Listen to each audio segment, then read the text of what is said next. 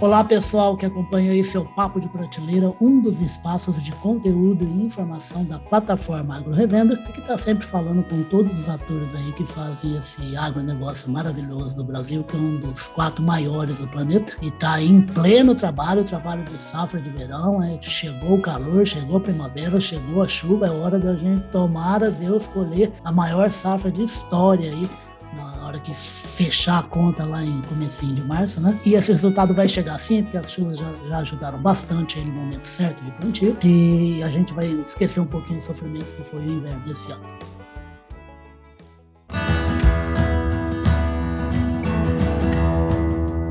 Podcast Papo de Prateleira.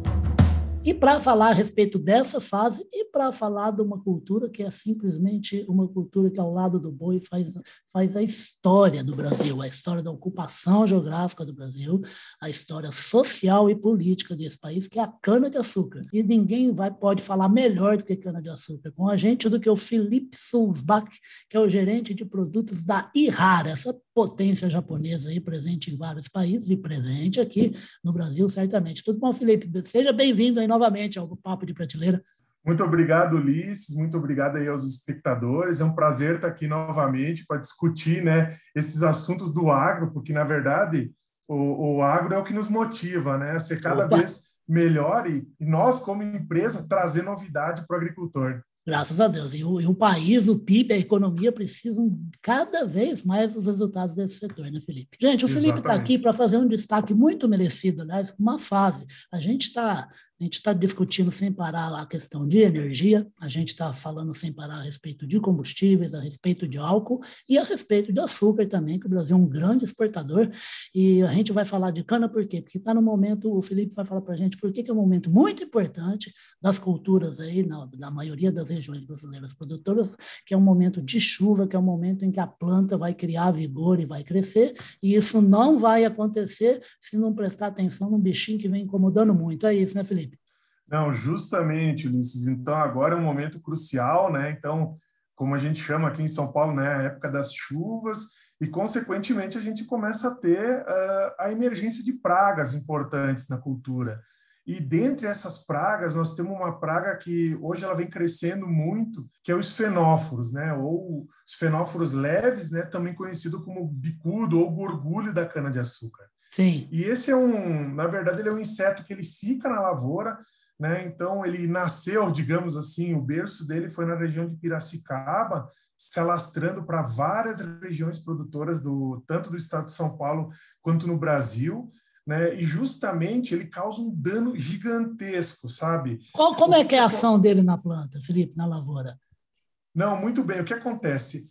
Uh, durante o ciclo de desenvolvimento do inseto, ele leva, ou seja, praticamente ele está o ano inteiro na lavoura, né? O ciclo dele basicamente uh, ele varia, né? Mas ou seja, a, a questão da, do adulto ele pode viver aí mais de 200 dias, né? Na, na lavoura, mas quem muitas vezes causa um impacto é a larva. Né? Porque o que acontece? As larvas elas vão atacar os toletes de cana, né? Ah. Uh, logo abaixo da linha de, do solo. E aí as larvas elas vão bloquear, né? Esse rizoma justamente, né? eles vão construir galerias e o que acontece? Essas galerias vai ter, vai propiciar a entrada de fungos, de outras doenças ah, que podem, podem acarretar redução de prejuízo, né?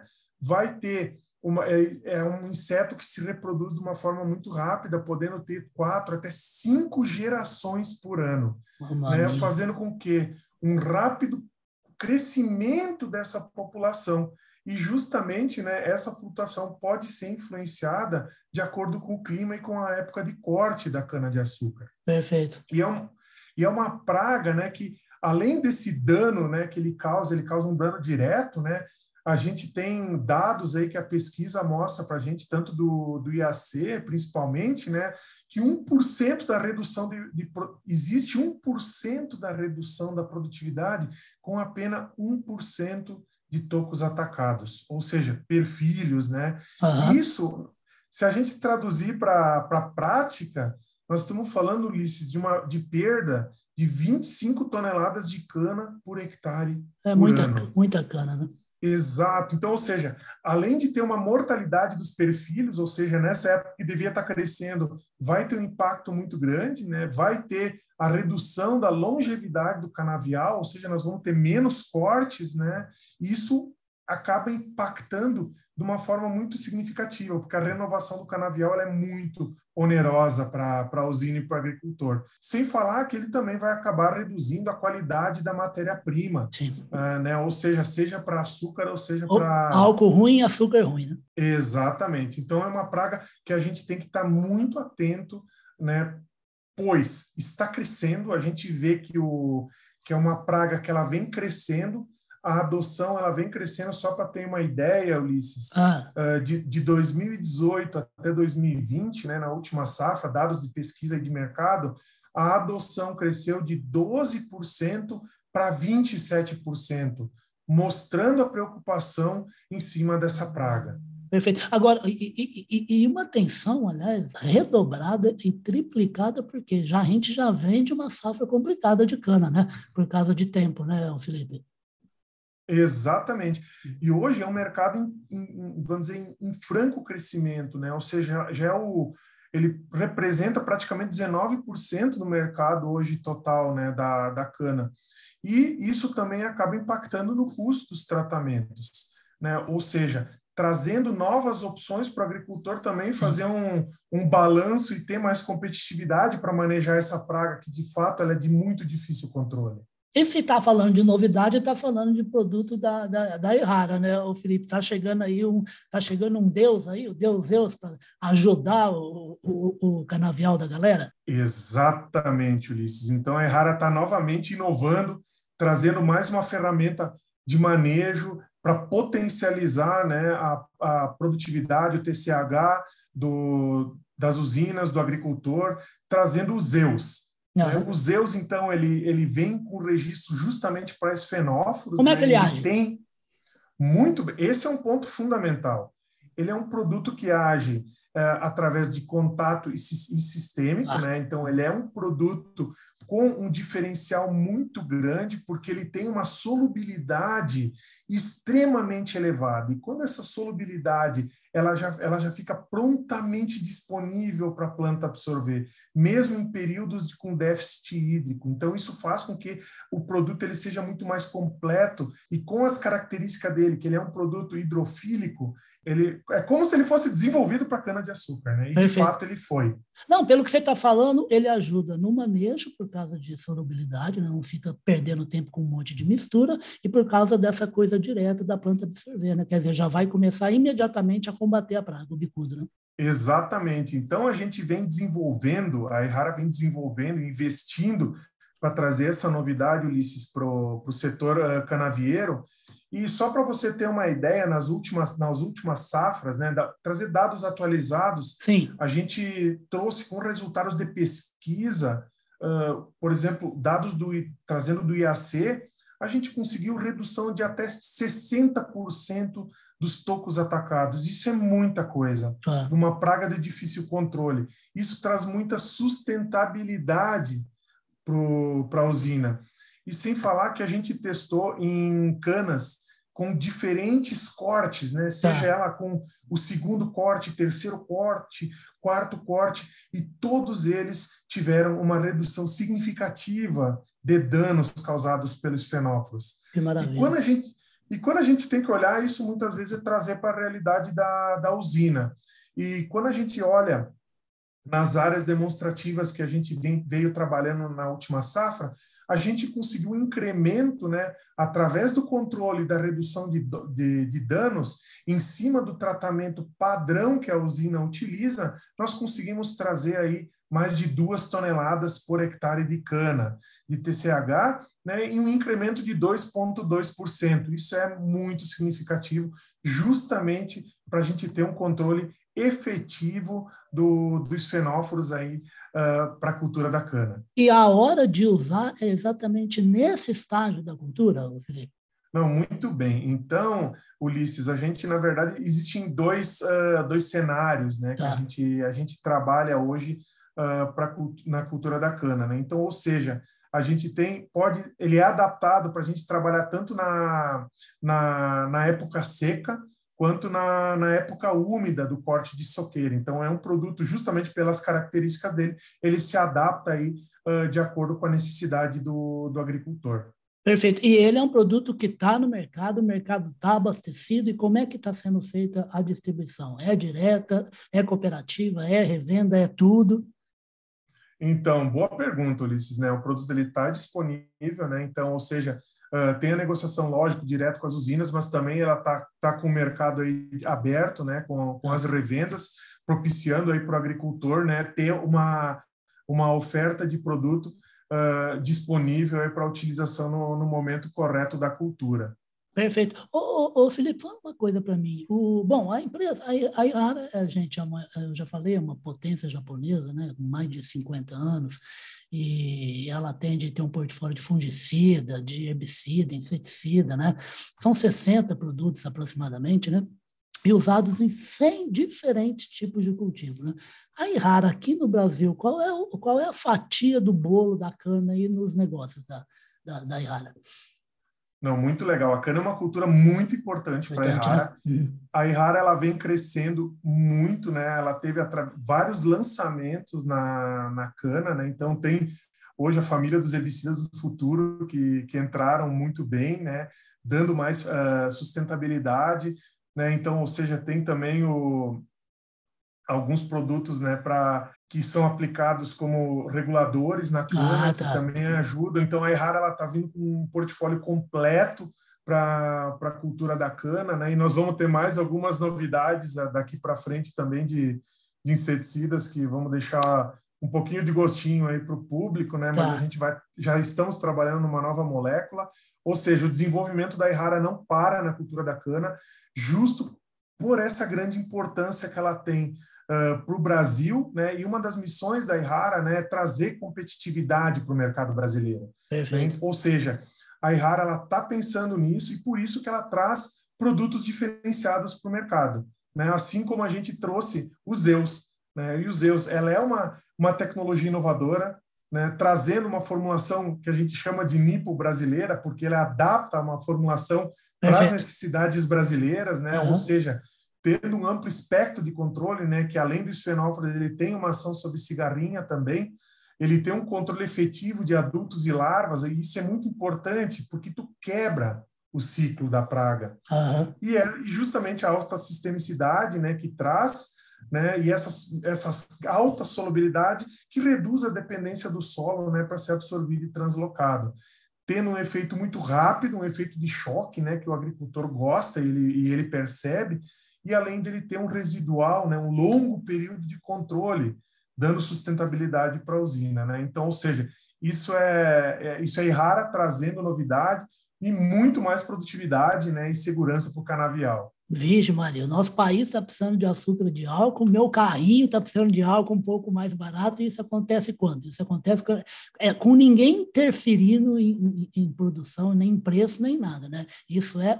é mercado, quer dizer, Está caro quando tem pouco produto, quando aumenta a oferta de produto, o preço dá uma cedida. Eu te fiz essa pergunta, Felipe, a gente está tá no finalzinho do Papo Prateleira, mas queria uma opinião sua, até porque você conhece, você vai a campo, você conhece bem melhor as áreas produtoras aí de cana do que eu. Mas uma coisa que vem me chamando a atenção, eu sou, eu não nasci, mas eu sou criado no interior de São Paulo, né, de Ribeirão Preto, por isso Riba. Então, já nasci vendo cana para tudo quanto é lado. Né? O estado de São Paulo é um estado que cresceu ainda mais que quando era criança cana, né? porque, porque ela está ela tá envolvida não só na produção de açúcar e álcool, ela está envolvida com seus subprodutos por causa da pecuária, a fazenda de pecuária que acaba consumindo subproduto de cana. Eu sou nascido em Uberaba e comecei a ver sem parar nos últimos 10 anos área com cana ali em Uberaba, ali em Uberlândia, quer dizer, entrando ali na região do Triângulo Mineiro, e eu fui, acabei de ir lá no encontro das cooperativas agropecuárias, que foi aqui em Campinas, que foi há duas semanas. Rapaz, uma experiência super interessante do pessoal do Nordeste. O pessoal do Nordeste fazendo o quê? Fazendo cooperativas de plantadores de cana. Rapaz, a área, a área, a, a, gente, a gente foi um país de cana, acabou tendo um monte de problema a cana, né? Teve, teve problema com, com a crise de, de usina lá no Nordeste e tal, tudo mais. Está avançando, né? O plantio de cana no Brasil inteiro, parece, né? Não, perfeito, Ulisses. A gente vê uh, áreas tradicionais como a de São Paulo, mas a gente vê uh, São Paulo e Minas principalmente, mas a gente vê crescendo aí Goiás principalmente, outras regiões, Mato Grosso também, mas o Nordeste também sempre fazendo um papel muito importante para a cultura da cana, né? O, porque, de novo, de né? Fato, de fato, a gente vê como o Brasil é um, um país riquíssimo, né?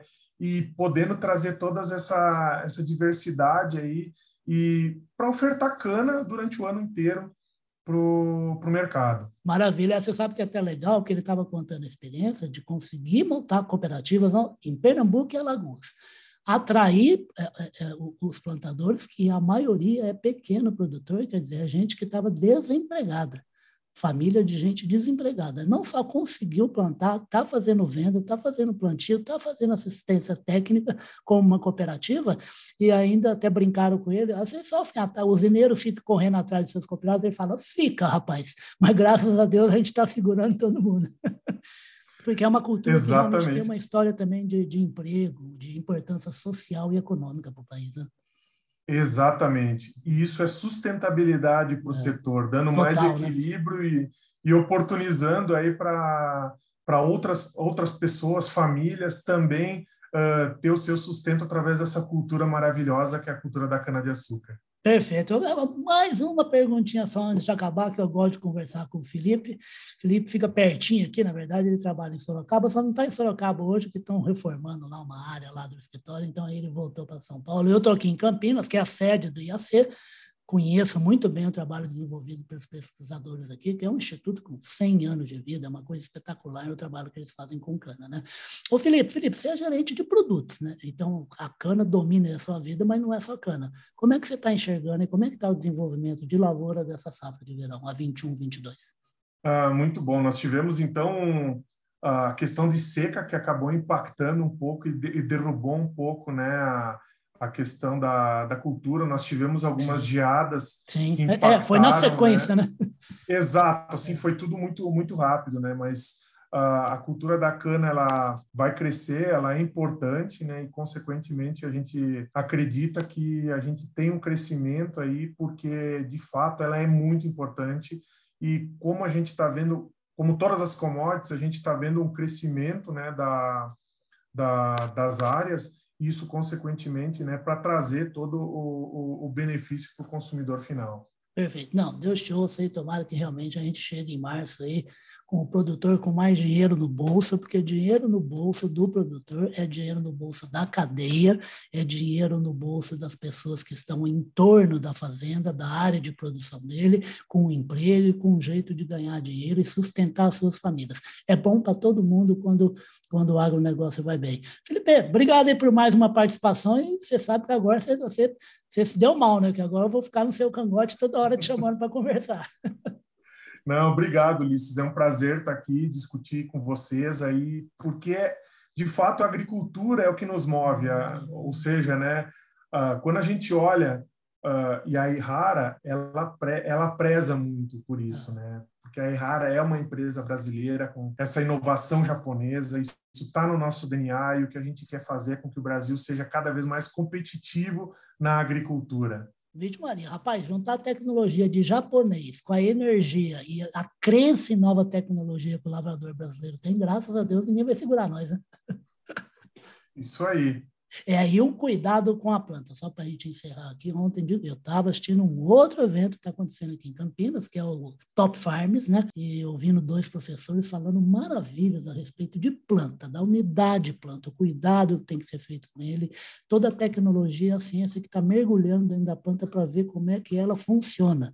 E os caras falando de coisas que eu fiquei doido, viu, Felipe? Que planta fala uma com a outra, planta tem umas descargas elétricas ao longo do corpo dela, e que a gente deve agir com a planta, ele fala assim, a frase eu achei muito bacana, a gente deve ver o problema na planta antes de enxergar. Porque na hora que eu enxergar com o olho, talvez já não tenha mais problema. É a mesma coisa com o bicudo, né? Exatamente. Ou seja, precisamos monitorar, precisamos prestar atenção, ou seja, a gente já tem hoje várias tecnologias, inclusive de imagens aéreas, onde a gente pode ver onde, onde temos falhas no canavial e Exato. trazer justamente esse conhecimento e aliar aí com Tudo uma junto, boa né? recomendação. Exatamente. Para isso a gente, como empresa, está aqui para auxiliar uh, um corpo técnico extremamente eficiente que as usinas têm para conseguir dar mais sustentabilidade e, consequentemente, trazer mais rendimento para toda a cadeia produtiva. Maravilha. Então você está vendo, né? Produtor, você está vendo revenda, você está vendo é, distribuição formal, você está vendo cooperativa. Bicudo não se mata na chinelada, não, não é barata, não. Vai se matar e com um produto bom, de qualidade, como os Zeus. Felipe, obrigado pela sua participação, tá? Queria agradecer, vocês estão acompanhando aqui a conversa com o Felipe Sulzbach, que é o gerente de produtos da Irara. Felipe, muito obrigado, um abraço para você, para sua família, para a equipe Irara e até a próxima, tá? Valeu, obrigado, Ulisses. 找找